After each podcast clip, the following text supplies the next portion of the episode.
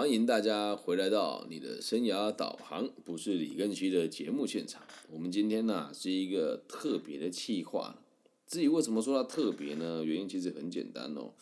呃，很多人都知道我是这个白手起家的一个，不能讲创业者了哦，说小小的创业家，好好就说我是小小的创业家。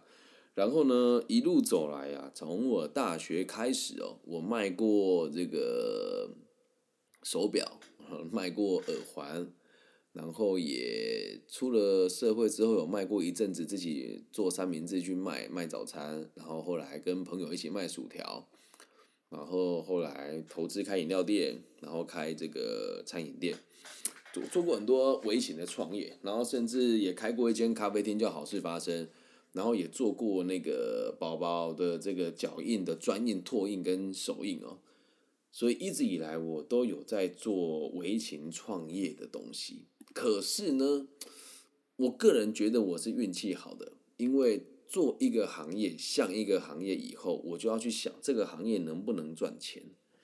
于是我就很快的脱离了青年微创的这个行业。老实说哦。并不是我们摆地摊不好，并不是我们微型创业不好，只是现在在台湾，大家都会非常盲目的、非常随意的鼓励你创业。那我接下来就是这几天我有收集很多网络上的文章，我跟大家分享一下哦。在我们传统定义当中哦，所谓的创业哦，就是一种追求高报酬的冒险行为，这是传统的认知哦。创业成功，你可能致富一生；而失败，而失败，你可能永难翻身。这是以前的想法，我觉得这个想法比较健康啊。可是现在呢，变成是微型创业，就觉得哎，我不用投入太多，就一边兼职一边做就好，我的风险就没有那么高了。所以年轻一代的人就会这样子，不敢承担成成这个成功与失败，然后就做一些很小的事业，赔也赔不到什么，赚也赚不到什么，所以在最近这几年，微型创业风起云涌。那创业啊，其实有大规模跟小规模的。在我们台湾这里很流行说什么资金光谱啊，那微型创业是属于数量最多的一群人。那虽然没有明文规定微型创业或者是小型创业的区别了哦，但是在这个零七年实施的微型创业的这个贷款一个叫做凤凰计划当中哦，他们是把微型企业定义成员工人数五人以下。那小型企业呢，则是以五十人以下为这个案例哦。那依据我们经济部中小企业处二零一四年的统计，台湾的中小企业一共有一百三十五万家，那合计一共聘用了八百六十七万个员工。那其中的微型创业家以及聘用的人数，虽然未读这个未没有单独列出来啊，但是台湾的中小型的企业的规模通常偏小偏小啊。如果真以中小型来讲的话，一个平均的这个中小型的企业都不到七个人。那如果再把部分的这个新创的团体拉出来看，一人企业更是比比皆是。在上述的经济部的统计当中哦，台湾的就业人口大概有一千一百零七万人。如果扣除中小企业聘用了这八百六十七万人之后，而大型企业聘用的员工人数在全台湾只占了两百四十万。因此，对台湾的经济成长与就业率而言，微型企业的活力是一个重要的关键。这只是别人讲的，不是我讲的。也为了引导台湾走向创新的社新型社会带来可能性，就是因为大家有这种想法，才会开始疯狂的鼓励我们创业。所以呢，诶，现在你要去想一件事哦。最近啊，越来越多人会把年会会这个把他的创业视为他的职业规划，然后很多人就啊，就是台湾人这个吃苦耐劳，愿意创业，其实不是这么一回事。我分享给大家听哦。前天咱们东海大学办了一个迷你市集。我带着我的协会的秘书长，还有我这个好朋友，一个从巴西来的好朋友，他是做很大的公司的这个前端设计师啊，然后再跟一个这个阿阿联酋航空的这个退役空服员，我们一起到东海大学这个微型市集去闲逛，然后因为毕竟有有有两个这个。一个在巴西嘛，然后一个从这个阿联酋这边回来，所以很多时候他们对台湾的很多东西不了解。我说要带你们看一看台湾的创业者，还有我们东海大学这个市集是怎么摆的。然后我们就下去走了一圈哦。当天下着毛毛雨啊，我就看每个来的人都没有消费。于是我认为啊，有微型创业者大家都很辛苦。我说到做到，我看得到的每一摊的能支持的，我尽可能都给他买一些东西。那我自己一边买的时候，心里是有有个嘀咕跟呢喃啊，是说我的天呐，这生意也太难做了吧。然后呢，我去问摆摊的人，他们都不知道主办单位是谁。我说哇，这也太辛苦了吧？可能你们也不会去研究它的前因后果。我就很好奇啊，如果我今天我在这边摆摊，我一定去搞清楚谁是主办单位，主办单位能不能给我更多机会，还有主办单位有没有配合更多市集啊？然后以及去理解这个市集是东海大学直接创造的，还是东海大学外包给其他人创造？我得知道我要跟谁往来，才可以取得更多的这个摆摊的机会嘛。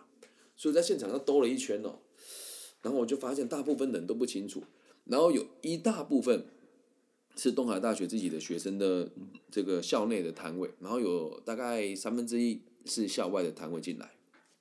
我走了一圈哦，我觉得稍微都给他看了一下。那对于比较友善的摊位呢，我就会稍微交流交流。让我觉得比较难过的事情是哦，我这种形象的人穿的没有很高档，当天我穿的就是我的睡衣嘛，反正就是路过而已哦。我去递名片给别人的时候，很多人会觉得我是奇怪的人，因为我看起来不像成功的商业人士。你不能说我邋遢，就是我不会去摆那个样子嘛。那我就被一个东西吸引了，这我一定要跟大家提一下，我对他的东西我真的觉得很棒。这一集是为了他而做的。那不管您有没有在现场哦，如果大家愿意的话，可以帮我到 IG 上面帮我搜寻七玉手作小屋，七是一二三四五六七的七。玉是杨玉环的玉，手作嘛，就是 handmade 的手作。小屋呢，就是那个小的房子的七玉手作小屋哦。那我会被它吸引的原因，是因为哦，它是用这个金丝线哦，去把它绕玉，就是绕成球体，然后变成耳环，轻轻的，然后看起来蛮轻盈的，很漂亮，而且它的造型也非常的多变。再加上它这个是有申请专利的一个非常美的艺术品，我个人认为很漂亮。那我们跟我的朋友在看嘛，然后哎，谢谢现场的朋友，已经有人帮我追踪了，希望大家可以帮我追踪他的粉砖哦。然后我看完之后觉得哎很很不错，然后我们协会的秘书长说他觉得看得很漂亮，然后恰巧这两天跟他在这个工作上有点摩擦，然后我会觉得好吧，难得他有喜欢的东西，那毕竟我也不是一个小气的人，所以我就就他就问了价格，我二话不说我就马上买了，然后买了之后送给他，那个不夸张，他就是觉得。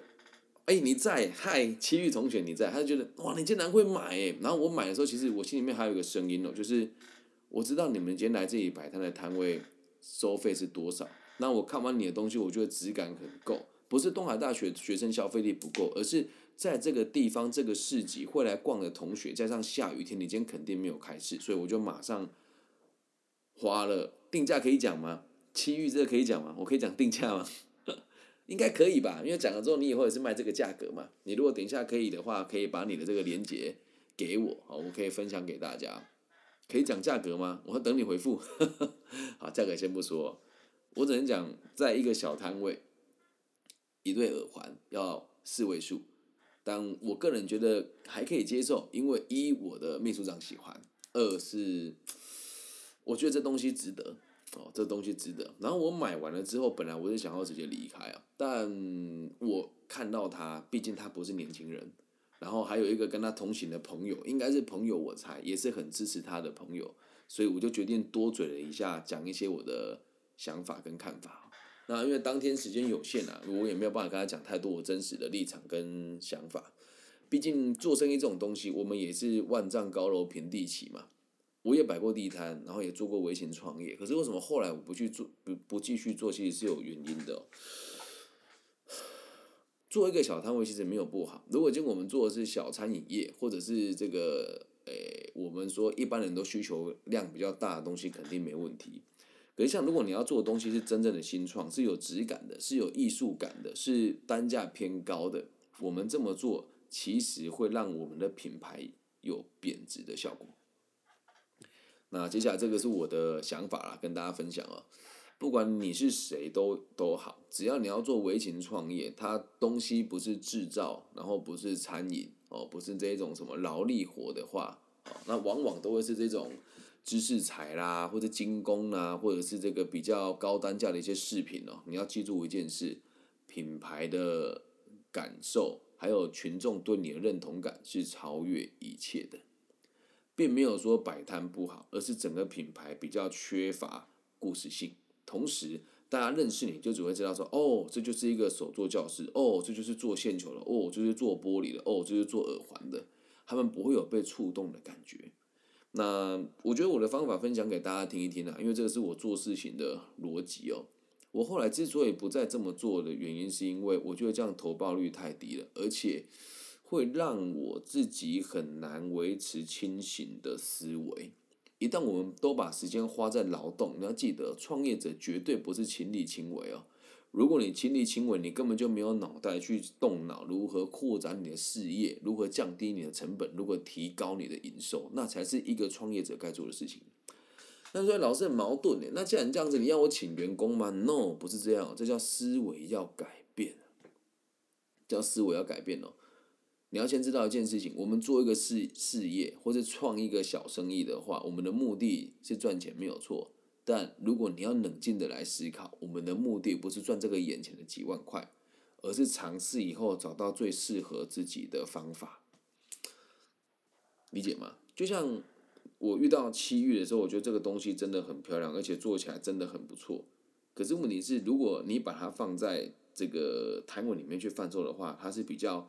可惜一点点的，然后再加上这个东西你是草创，而且我这么看起来，你的时间成本跟物料的成本也是蛮高的，所以你要记得不要把你的盈利放在你的商品上面。如果你把盈利放在商品上，你会发现我的钱其实很难赚。你要先知道一件事情，现在你的商品要跑的速度比较慢，因为它确实没办法大量。那你也有跟我提到，这个某个艺人的朋友，他就卖出很大量的商品，听听就好。艺人说的话通常都不是真的，因为都有行销公司嘛，那他也要为他自己的知名度做点这个掂量嘛。那其实反过来说，在演艺圈也有很多人是有钱人家的子弟，他才能够当艺人哦。你跟我讲那艺人，他也是有钱家的子弟。如果他表明了帮他的朋友站台，而他的朋友如果业绩不好，他也没面子，可能会找他的干爹干妈或者是他的 Sugar Daddy 啊，帮他买一些他的这个产品，但往往命都不长。所以你看，很多艺人开餐厅做副业，通常时间都不长，很快就倒掉了。啊，那还有很多演艺圈的创业内幕，今天我就不提了，毕竟我们做节目不是为了批评，只让大家知道现况是什么。所以回归到根本哦，假设你也是个微型创业者的话，你一定要先告诉自己一件事情：你第一支商品如果不赚钱，或是非常耗费你的成本，或者是让你入不敷出的话，不要执着于这支商品，你得转弯。再第二件事情哦，有的人会觉得哇，我创业的时候好酷哦，再也不用打卡了，没有那种事。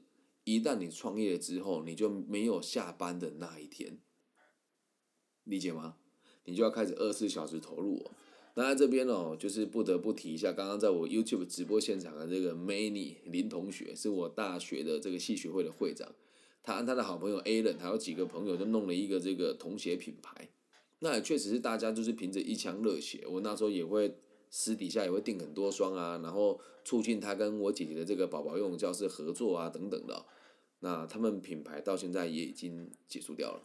所以大家不要觉得好像结束是失败了，没有这些创业家结束之后出去外面工作，目前的收入呢，其实也都不比我差。所以我我我鼓励大家创业，但一定要用聪明的方法创业。那我知道我这种言论哦，年轻人也不喜欢听，所以像今天的收听的听众也一定不会太多。但要记得哦，这是另外很尴尬的问题哦，网络流量未必能够变成现金。就像我今天讲这堂课，我知道我讲什么性啦、爱啦、生涯规划、心理学，年轻人爱听，流量会高。可是流量未必能够变成金钱。所以在微型创业，有时候你会去上一些奇怪的课程，我不想要挡人家财路哦。但如果你去上那些奇怪的课程，这些老师手上如果没有品牌的话，希望你不要去听信他们的建议。好，这希望每个朋友朋友听到就帮我打个加一哦。如果你要做生意，要做微型创业，会有很多不同的创业课程。只要来的人自己手上没有品牌，或者是没有成功案例，就请你不要去听他的建议，可以吗？不要盲目的相信别人哦。好，那所谓的这个创业教练呢，只要说话好听一点，大部分的新创创业者完全都没有概念，他就会付钱出来。讲难听一点，到时候倒也不是倒他，是倒你哦。一旦有两件被他蒙到，他就会说这都是我辅导的成功案例。所以做中小做我们这种微型创业的朋友，说真的，现在在台湾你不能说举步维艰啊，但是环境就确实是不大好。所以最后，我希望就是其余同学，你可以听一听，可以想一想，这是我个人的一点建议哦。以下几点哦，希望可以对你有点帮助。第一件事情，找到你这个品牌的附加价值，因为你说你这个东西有申请专利嘛，对吧？所以你的制造过程一定也是有一定的程度的难度。那可以试着把它变成是演讲的课程，东西不用用这么好的原料，然后你把你的专利部分保留起来，可以带他们一边缠到作品，一边思考，这是一种方法，可以让人家知道你可以做一个属于你的耳环给别人，毕竟你有克制嘛。如果你能够带那个人一起手做一个东西，我觉得是可以的，这是第一点哦。然后再第二点哦，就开始用抽奖的方式。好，然后这个抽奖的方式，你一定要找到你认为有影响力的群体或者是人，请他们帮你分享，或者标记几个人开始去做。那这个转换率其实一定不高。重点是什么？你要先开始筛选你的受众，因为毕竟你现在的东西虽然看起来很多样，可是实际上它的样品是单一的。哦，就是以球体的那个居多。如果就只有这么一个东西，可能很难接受别人的。这很难被市场接受了，但你可能跟我说，我们这个种类很多啊，大小很多。来，一支商品如果要做得好，你要先知道一件事情，因为一般人通常买不会买太多，所以它回购率无法提升到太高。但如果你跟我说，老师，可是我目前技术就只能做这个啊，来两条路：一，强化你的其他技能，然后其之二就是你要做出更多的变化。那就像你讲的，你的品牌才刚开始，我相信你还可以做出很多不同的变化性。接下来。第三件事情一定要对你的账目相当清楚。那天我看完之后，我这个人出估了，你的账目跟你的这个投资，还有你的这个收支的这个损益，你并不是非常的清楚，也不是非常的明白。有时候可能就出去一趟只卖出两三个那这两三个东西可能会占你就是营业额的一部分，但你无法清楚的知道你的整体业绩表现是什么。然后再加上因为你的单价很高。所以，如果在路边贩售，我会建议你可以做一件事情哦，把它的价格区分出来。你一定要有个低价位、中价位跟高价位的东西供你的消费者筛选。然后，随着大家看你低低中价位的东西哦，你要把他们最，你要把你最想推出来的商品让他们认识。否则，如果每个人开都是价格，他一开始要买，他对你要认同感就很困难了。其实秘书长也跟我讲说，我当时以为你不会买。我说两件事：一，这个东西你喜欢，我知道买了你会开心；再二，他们今天一整天一定都没有业绩，而我认为这个东西我是有能够感应到的人啊。我认为这个东西他们是有认真做的，而且这个创业者的眼神很诚恳，他是认真做这件事情的。那认真做事的人，我们就应该要支持。然后再下一件事情哦，记得如果可以的话，想一下你当初为了什么离开你的本业来到这边。为什么要完全离开来创业？啊，这这点我没有聊到嘛。那如果你是完全完全离开来创业，你就要想一想，接下来我要多久把这个品牌停掉？因为如果不能永续做下来，你也不能一直做下去。那这个停掉不是要你关掉，是我在找到下一份工作来支撑我的创业。因为就像我们说的，会用这种小规模创创业的朋友，通常状况都是一资金不够，二就是不想承担太高的风险。了解吗？给您几个。小小的建议，最后推荐您看一本书，叫《斜杠青年》，斜线的斜，杠片的杠，看一看你会有各种不同的感觉啊。那我们再深入的讨论你下一步想要怎么做。那现在直播现场有人问哦，是不是不要听不消费会或者是非同行的人的意见了？我们应该要这么说了哦，诶，假设你要问我问题，一定是跟人跟人与人之间的沟通，还有商学。还有心理相关的东西嘛？你如果今天问我微积分怎么算，我不会；你问我会计怎么算，我会；你问我这个数学、语文、历史、地理，我会。但是你问我这个，哎，电路板怎么画，AutoCAD 怎么操作，这个我不会，了解吗？所以不是听不消费或是非同行的人，如果要听人家的意见，这个人一定要在这个领域做的还不错。那我们今天如果讲微型创业，我在台中也算是祖师爷级的，只是我没有在外面跟大家讲说什么我是青年创业家，我创业成功没有。但如果你真的要讲我的事情是事业吗？我是不开公司的艺人公司，我的盈利的范围非常多角化。那有的人卖薯条，有人卖炸鸡，有人卖耳环。那我卖的是我的知识，我卖的是我的虚拟货币，我卖的是我的 NFT，我卖的是我的培训内容，我卖的是我个人的品牌，逻辑上是一样的，只是一笔交易。啊，可能你的单价是一千一千五，毛利可能是一千块。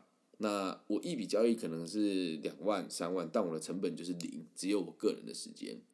所以创业的方法很多，路径很宽广。然后记住啊，不要说什么我是为刻苦耐劳我才创业的。